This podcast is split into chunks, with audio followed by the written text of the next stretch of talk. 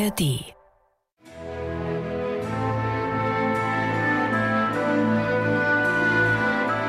MDR Klassik, die Bachkantate mit Maul und Schrammeck.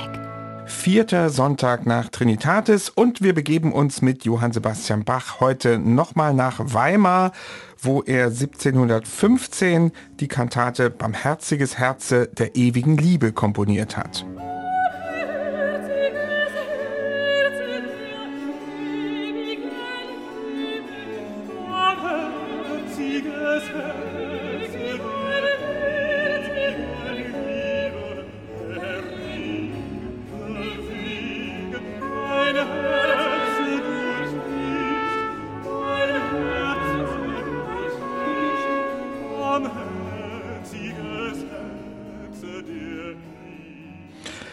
Ab 1714 war Johann Sebastian Bach am Weimarer Hof als Konzertmeister unter anderem dafür verantwortlich, monatlich eine neue Kantate aufzuführen. Im Juli 1715 hat er diese Pflicht dann ganz hervorragend erfüllt und zwar mit der Kantate Barmherziges Herze der ewigen Liebe. Ja, Michael, und da konnte er mal wieder auf die Weimar typische bewährte Textvorlage bauen. Salomon Frank, lieber Bernhard, hat ihm wieder geliefert im Rahmen seines Jahrgangs Evangelisches Andachtsopfer hat der eine wirklich, wie ich finde, musterhaft gedichtete Auslegung des Evangeliumstextes auf den Sonntag präsentiert. Das Evangelium auf den Sonntag ist ja aus der Bergpredigt, ganz wichtiger Abschnitt der Bergpredigt, Lukas 6, Verse 36 bis 42. Also die Aufforderung von Jesus, übt Barmherzigkeit, richtet nicht. Und danach richtet sich Frank voll hm. und ganz, also lotet das aus und bringt es fertig, gerade in den beiden Rezitativen, die es auch gibt in dieser Kantate, gar nicht so typisch für Frank, mit sehr, sehr klugen und auch gewitzten Reimen, einen freundlich, aber bestimmten erhobenen Zeigefinger zu präsentieren. Also ich lese mal die beiden Rezitative vor, weil ich finde, das ist also wirklich hm. ganz, ganz toll gemacht. Ihr Herzen, die ihr euch in Stein und Fels verkehret, zerfließt und werdet weich. Mhm. Erwägt, was euch der Heiland lehret, übt, übt Barmherzigkeit und sucht noch auf der Erden dem Vater gleich zu werden. Ach, greifet nicht durch das verbotene Richten dem Allerhöchsten ins Gericht, sonst wird sein Eifer euch zernichten. Vergebt, so wird euch auch vergeben. Gebt, gebt in diesem Leben, macht euch ein Kapital, das dort einmal Gott wiederzahlt mit reichen Interessen, denn wie ihr messt, wird man euch wieder messen. Ganz toll gemacht, auch im zweiten mhm. Rezitativ, wo es dann darum geht, die Eigenliebe in den Griff zu bekommen. Die Eigenliebe schmeichelt sich, Bestrebe dich, erst deinen Balken auszuziehen, denn magst du dich um Splitter auch bemühen, die in des nächsten Augen sein? Ist gleich dein Nächster nicht vollkommen rein, so wisse, dass auch du kein Engel. Verbessere deine Mängel. Wie kann ein Blinder mit dem anderen doch recht und richtig wandern? Wie fallen Sie zu Ihrem Leide nicht in die Grube alle beide? Also wirklich tolle Verse und ganz anschaulich, ganz wirkungsvoll die Hauptaussagen dieses Abschnitts der Bergpredigt von Frank illustriert. Also das hat mich jetzt fast ein bisschen amüsiert, dass er geschrieben hat, dass auch du kein Engel. Ja. Also wir sind alle keine Engelein, ja. ist nicht eine Erfindung aus sagen. dem frühen 20. Nein. Jahrhundert bei irgendeinem Schlager, sondern findet ja. sich schon bei Salomon Frank. Wunderbar. Ist denn die musikalische Form jetzt dieser Kantate typisch für Weimar, würdest du sagen? Wir haben ja aus Weimar so ungefähr 20 Kantaten überliefert von Bach. Ist das eine typische Weimarer Kantate? Naja, was ist typisch hm. für die Weimarer Kantaten? Die haben ja schon eine enorme Formvielfalt. Und es gibt einerseits die großen opulenten Stücke, da hat man da auch meistens drei Trompeten und einen amtlichen Eingangschor. Zu diesem Typus gehört unsere Kantate nicht. Sie gehört eher so zu diesen kammermusikalischen Stücken also wo man sich auch lebhaft vorstellen kann, das, was in der Schlosskapelle wahrscheinlich Usus gewesen ist, dass doch eben im Kern die Kantaten, was das Sängerpersonal betrifft, entweder nur von vier der Hofsänger aufgeführt wurden oder sagen wir mal, jede Stimme maximal doppelt besetzt. Also das alles sehr klein, sehr kammermusikalisch aber nicht minder wirkungsvoll. Wir fangen mal mit dem Eingangssatz an. Das ist also kein Chor, sondern ein Duett. Und da erlaubt sich Johann Sebastian Bach mal wieder einen exzellenten instrumentalen Kommentar zu den Worten, die er vertont, noch dazu. Genau, also die eigentlichen Worte, die er zu vertonen hat, gehen ja von dem Sonntagsevangelium aus. Barmherziges Herze der ewigen Liebe, errege, bewege mein Herze durch dich, damit ich Erbarmen und Gütigkeit übe. O Flamme der Liebe, zerschmelze du mich. Eigentlich eine Art Gebet an Jesus gerichtet. Und was macht Bach? wieder Weimarer Spezialität. Die Instrumente spielen nicht irgendwas, sondern eine Choralmelodie. Und die ist im Grunde genommen der Zusatzkommentar zur Aussage des gesungenen Textes, ist nämlich die Melodie zu Ich rufe zu dir, Herr Jesu Christ, also ganz bekannter Choral von Johann Agricola, nochmal klar macht, okay, das Ganze ist hier wirklich ein Gebet, was sich an Jesus Christus richtet. Also im Grunde genommen eine Art Anrufung des Herrn.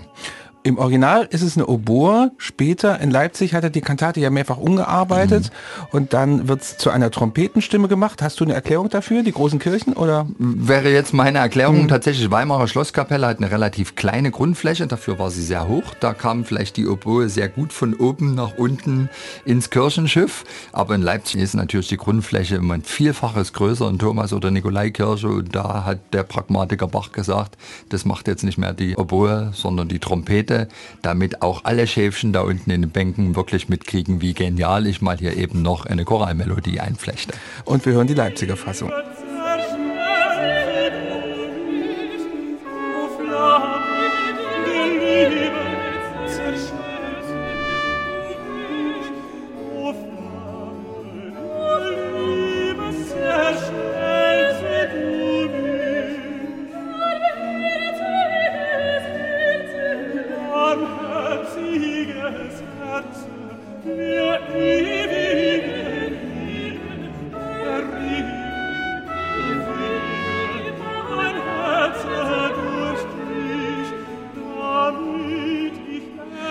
Das ist also das einleitende Duett dieser Kantate mit dem Choralzusatz in der Trompete.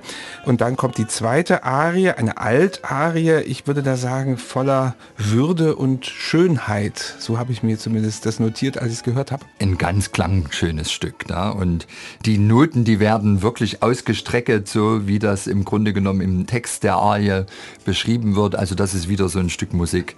Das könnte gerne auch noch ein Stückchen länger gehen.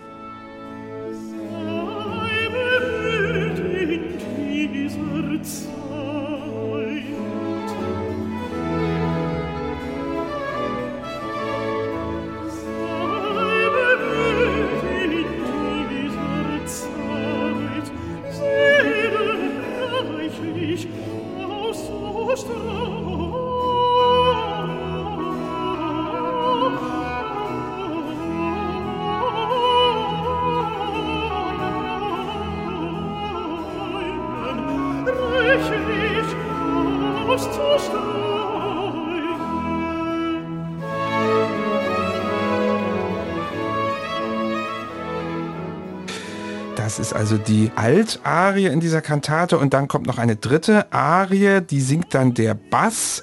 Das ist der Christenkunst. Die klingt dann wieder so ein bisschen grober, wenn ich das mal so sagen darf. Mein absolutes Lieblingsstück dieser ja? Kantate.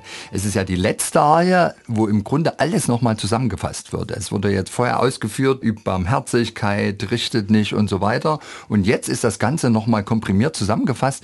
Frank kommt mit einer enorm langen Ariendichtung daher daher, die den Bach wirklich vor die Herausforderung stellt, wie kriege ich das formal in den Griff. Also es das heißt in der Arie, das ist der Christenkunst, nur Gott und sich erkennen, von wahrer Liebe brennen, nicht unzulässig richten, noch Fremdes tun vernichten, des Nächsten nicht vergessen, mhm. mit reichem Maße messen, das macht bei Gott und Menschen Gunst, das ist der Christenkunst. Also eine lange Aufzählung all dieser wichtigen christlichen Verhaltensgrundsätze, Tugenden. Wie ein Katechismus, ne? So ja, ja, also nochmal richtig komprimiert.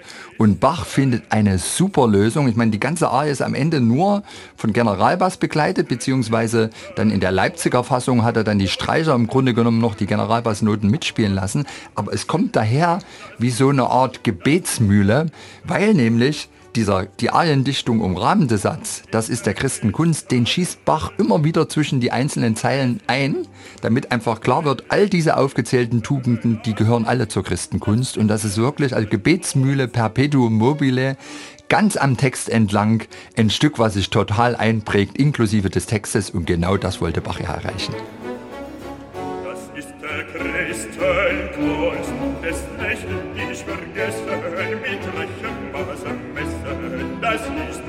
das ist, der Christenkunst. Das ist der Christenkunst, nur Gott sich erkennen, von wahrer Liebe brennen, die sich richten, aber Fremde zu vernichten, des Welten nicht vergessen, mit reicher Masse messen, das ist der Christenkunst, der Christenkunst. Ja, die Bassarie, das ist der Christenkunst. Hier eindrucksvoll unter Beweis gestellt von Johann Sebastian Bach, was das Christenkunst sein könnte. Und dann kommt für mich eine ganz tolle Überraschung im Schlusschoral. Das ist ja oft so, denkt man, naja, da kommt der schlichte Choral am Schluss, dann ist die Kantate zu Ende. Aber immer wieder überrascht Bach in einigen Kantaten mit Besonderheiten, so auch hier. Ja, und das ist auch wieder so eine Weimarer Spezialität, die er hin und wieder daraus holt dass plötzlich die erste Violine eine Art fünfte Stimme den vier Chorstimmen zur Seite stellt, also fünfstimmige Chorallaussetzung mit Solovioline. Herrlich.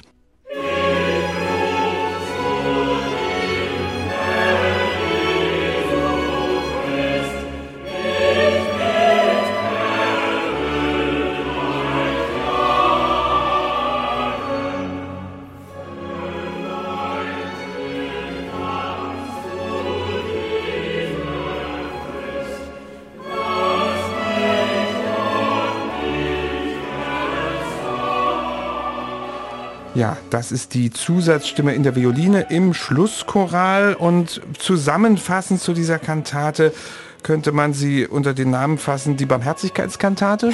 Unbedingt. Und einer, finde ich, der tollsten Soundtracks zur Bergpredigt. Da ist einfach so viel Grundsätzliches drin, was wir uns immer wieder, ob Christen oder nicht, hinter die Ohren schreiben sollen. Nicht immer nur über die andere richten, erstmal bei sich selber anfangen. Das ist hier wunderbar dargestellt. Ich liebe dieses Stück.